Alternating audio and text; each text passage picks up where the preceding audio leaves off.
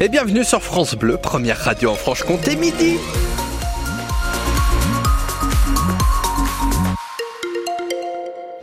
À la mi-journée, en ce 31 décembre, dernier jour de l'année 2023, l'actualité, Léa Giraudot, le temps de la pluie. Oui, de la pluie encore cet après-midi et même parfois de la neige sur les hauteurs avant une soirée et une nuit globalement sèche. Côté température, c'est plus frais que ce matin. On ne dépassera pas les 9 degrés cet après-midi. Et pour demain, bah 2024, on commencera la tête dans les nuages. Là aussi, avec des températures qui ne dépasseront pas les 9 degrés selon Météo France. Euh, pour vos conditions de circulation, on a du vent avec des branches par endroits. Prudence à vous, c'est secteur d'Ornans, secteur Saint-Hippolyte euh, aussi. Et on a de la neige dans le secteur d'Orchamven qui s'invite et qui recouvre peu à peu euh, les routes, secteur Orchamven principalement, même si ça commence un peu euh, ailleurs aussi. Et notez sur le réseau Ginko ce soir en raison du 31 décembre que les trams s'arrêteront à 19h30 avec le bus plan B qui prend la suite, mais qui ne desservira pas le quartier de Planoise. Et cette soirée du Nouvel An, donc ce soir, et qui dit Saint-Sylvestre, dit prudence sur les routes. Oui, notamment à cause de l'alcool. Selon la prévention routière, 8 Français sur 10 sont prévus de faire la fête ce soir et de boire de l'alcool. Alors, pour éviter les accidents de voiture particulièrement nombreux les nuits de Saint-Sylvestre, les forces de l'ordre vont être mobilisées un peu partout en Franche-Comté avec de très nombreuses opérations de contrôle, Nicolas Piquet. En tout, près de 300 gendarmes seront déployés en Franche-Comté, une centaine par département dans le Doubs, le Jura et la Haute-Saône. Le dispositif sera renforcé surtout à partir de minuit et jusqu'au petit matin pour contrôler les retours de soirée avec des points fixes sur les grands axes mais aussi des patrouilles mobiles. L'objectif est d'arrêter le plus de voitures possible à la recherche de conducteurs alcoolisés ou drogués. Mais des contrôles pourront aussi avoir lieu dès le début de la soirée vers 18h au moment de la fermeture des magasins et des départs pour le réveil sans oublier, au-delà du répressif, un peu de prévention. En Haute-Saône, par exemple, ce soir à Vesoul, à partir de 18h30, sur la place de la République, la police distribuera des éthylotests. Et au total, 90 000 membres des forces de l'ordre seront déployés euh, dans toute la France euh, ce soir. Et en cas euh, de doute sur votre capacité à conduire, dormez sur place ou alors demandez à quelqu'un qui n'a pas bu de vous ramener. Deux hommes bloqués à 15 mètres de hauteur, partis bivouaqués dans la grotte du Grenier sur la commune de Grand Combe des Bois dans le Doubs. Ils se sont retrouvés coincés au moment de redescendre hier matin. Secourus par les pompiers, ils sont sortis indemnes. Les pompiers qui ont également secouru un homme de 25 5 ans coincé lui sur euh, la Via Ferrata de Nantes sous Sainte-Anne.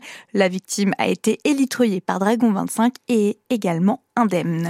Quand nouvelle année rime avec solidarité. Oui, à Pontarlier, Sandro et Lola Gabelli des pizzaiolos de la ville ont décidé de cuisiner ce soir des pizzas pour la Croix-Rouge pour que l'association puisse ensuite les distribuer aux personnes dans le besoin. Et pour aller jusqu'au bout de leur démarche, Lola ira même avec les bénévoles de la Croix-Rouge de Pontarlier pour participer à la distribution fais des pizzas avec mon, papa parce qu'il a un camion de pizza et après je fais la distribution avec la Croix-Rouge. C'est nous qui les avons sollicités. Depuis l'année dernière, on avait cette idée justement d'aider euh, les personnes qui étaient dans le besoin.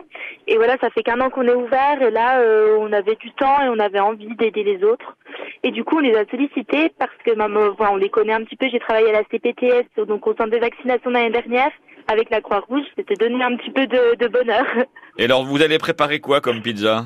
Euh, Alors, on s'est pas encore mis d'accord. On va proposer à peu près cinq sortes de pizza. On va en faire sans viande et avec viande pour ceux qui, sont musulmans ou qui mangent pas de viande, par exemple. Je vais les, faire avec mon papa et après, euh, je vais avec la Croix-Rouge pour faire euh, la maraude. On devait pas travailler, on, voulait fermer. Et finalement, on va travailler de 18 à 20 heures pour pas justement aussi les personnes euh, qui veulent quand même commander une pizza. Donc, on sera ouvert pendant deux heures. Et à côté, on fera les pizzas pour les personnes qui ont besoin.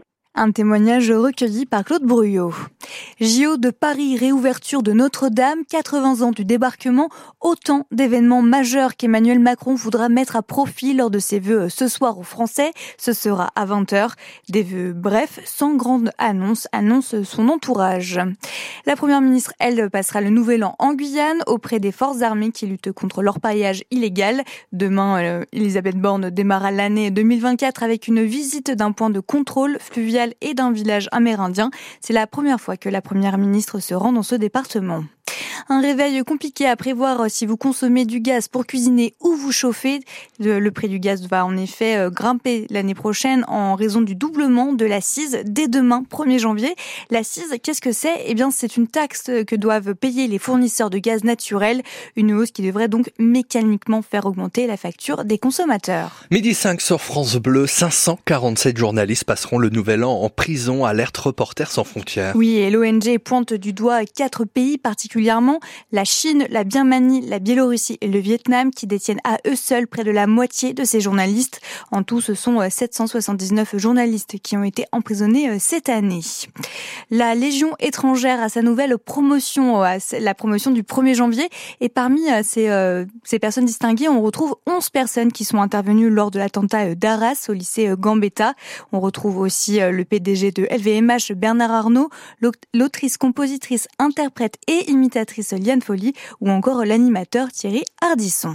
Dernière ligne droite avant les 32e de finale de Coupe de France. Oui, dimanche, le CA Pontarlier reçoit l'Olympique lyonnais, un match à vivre en intégralité et en direct sur France Bleu Besançon. Hier, les Franc-Comtois ont joué leur dernier match de l'année, c'était face à Louan Cuiseau, score final 3 partout. L'occasion pour le coach pontisalien Jean-Luc Courtet de voir les derniers points à travailler. C'est un match de reprise, c'est presque une séance d'entraînement, parce que l'objectif c'était d'avoir 60 minutes par joueur. Donc c'est ce qu'on a réussi à faire.